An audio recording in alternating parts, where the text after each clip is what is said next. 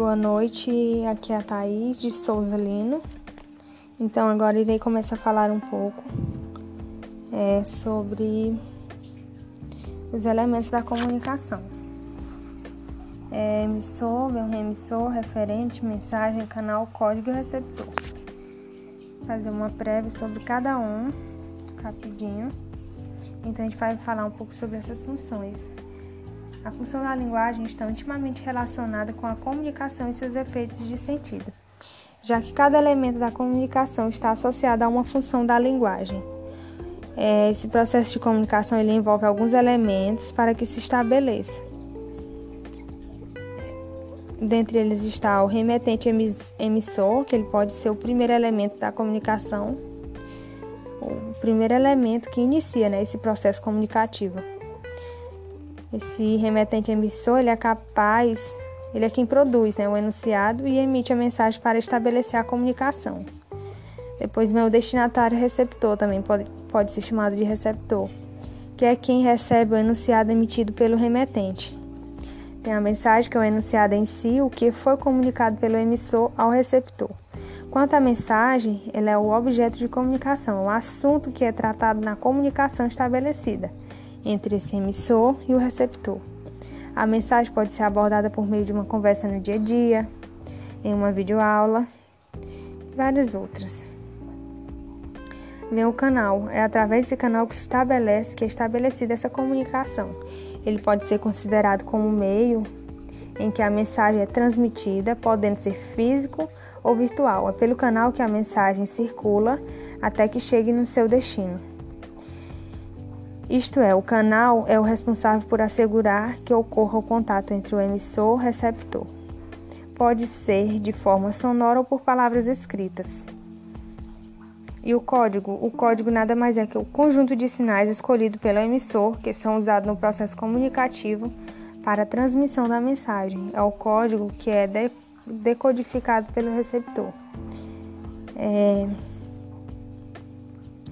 Por exemplo, pode ser considerada que torna códigos os idiomas, livros, os sinais de trânsito e etc. A gente pode perceber também a presença desse código é, numa conversa né, entre o surdo e o mudo, surdo mudo. Eles usam a Libra. A Libra também pode ser considerada um código, né? E referente está, referente está relacionado ao objeto, a situação que a mensagem se refere. Logo mais vem a função, funções da linguagem. A função emotiva ou expressiva é aquela em que o foco está no emissor, no locutor.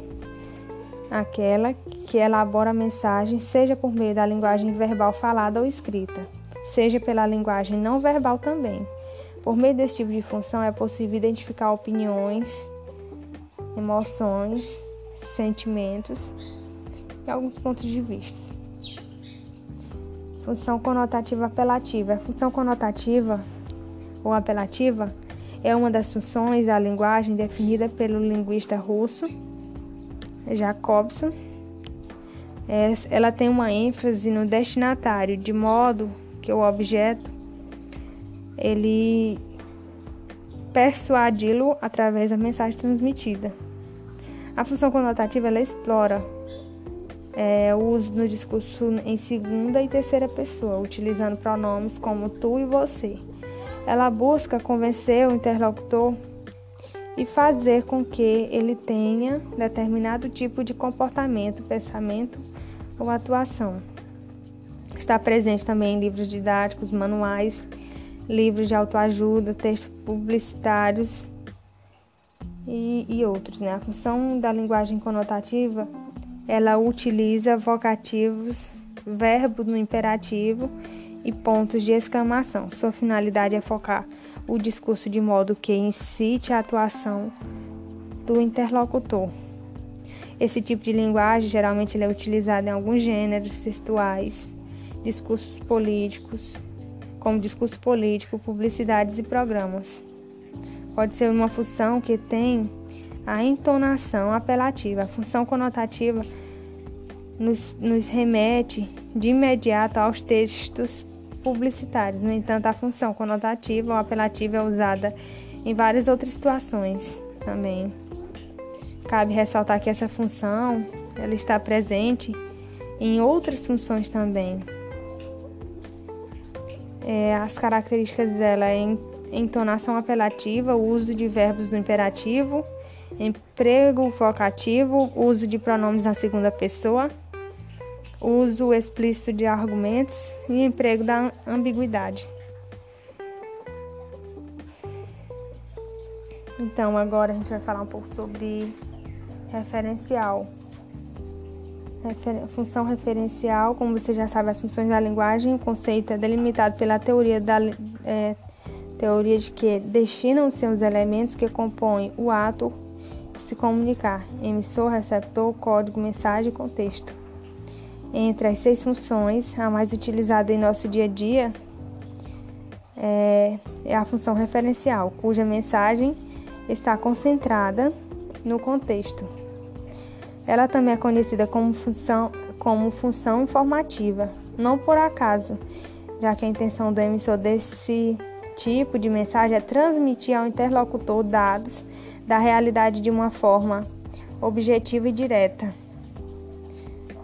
E logo vem a função fática, ela também é chamada de função de contato que é a função de linguagem que enfatiza o canal ou veículo de comunicação, a fim de manter o ato comunicativo em curso, ou seja, quando o emissor locutor busca estratégia para manter a interação com o receptor, que é o interlocutor. É, algumas características da, da função fática.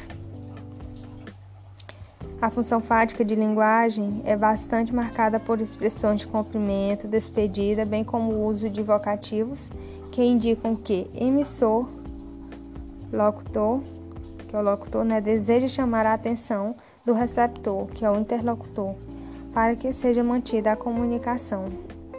Ao desejar bom dia, por exemplo, do mesmo modo, quando o professor em sala de aula pergunta, entendeu? Muito claramente é possível perceber a função fática na oralidade. É, logo mais vem a função metalinguística, que é compreender o que a função metalinguística é o objeto da mensagem e a própria linguagem utiliza no momento de comunicação. A função metalinguística ela está entre as seis funções. A principal característica dela é o fato que a é o fato de a mensagem estar centrada no, no próprio código. Cada função tem um foco em um dos elementos da comunicação. E para a função metalinguística, nada mais é importante do que a própria palavra do seu desen... do, Deus... do seu desdobramento. Nela, o código é utilizado para falar sobre o próprio código.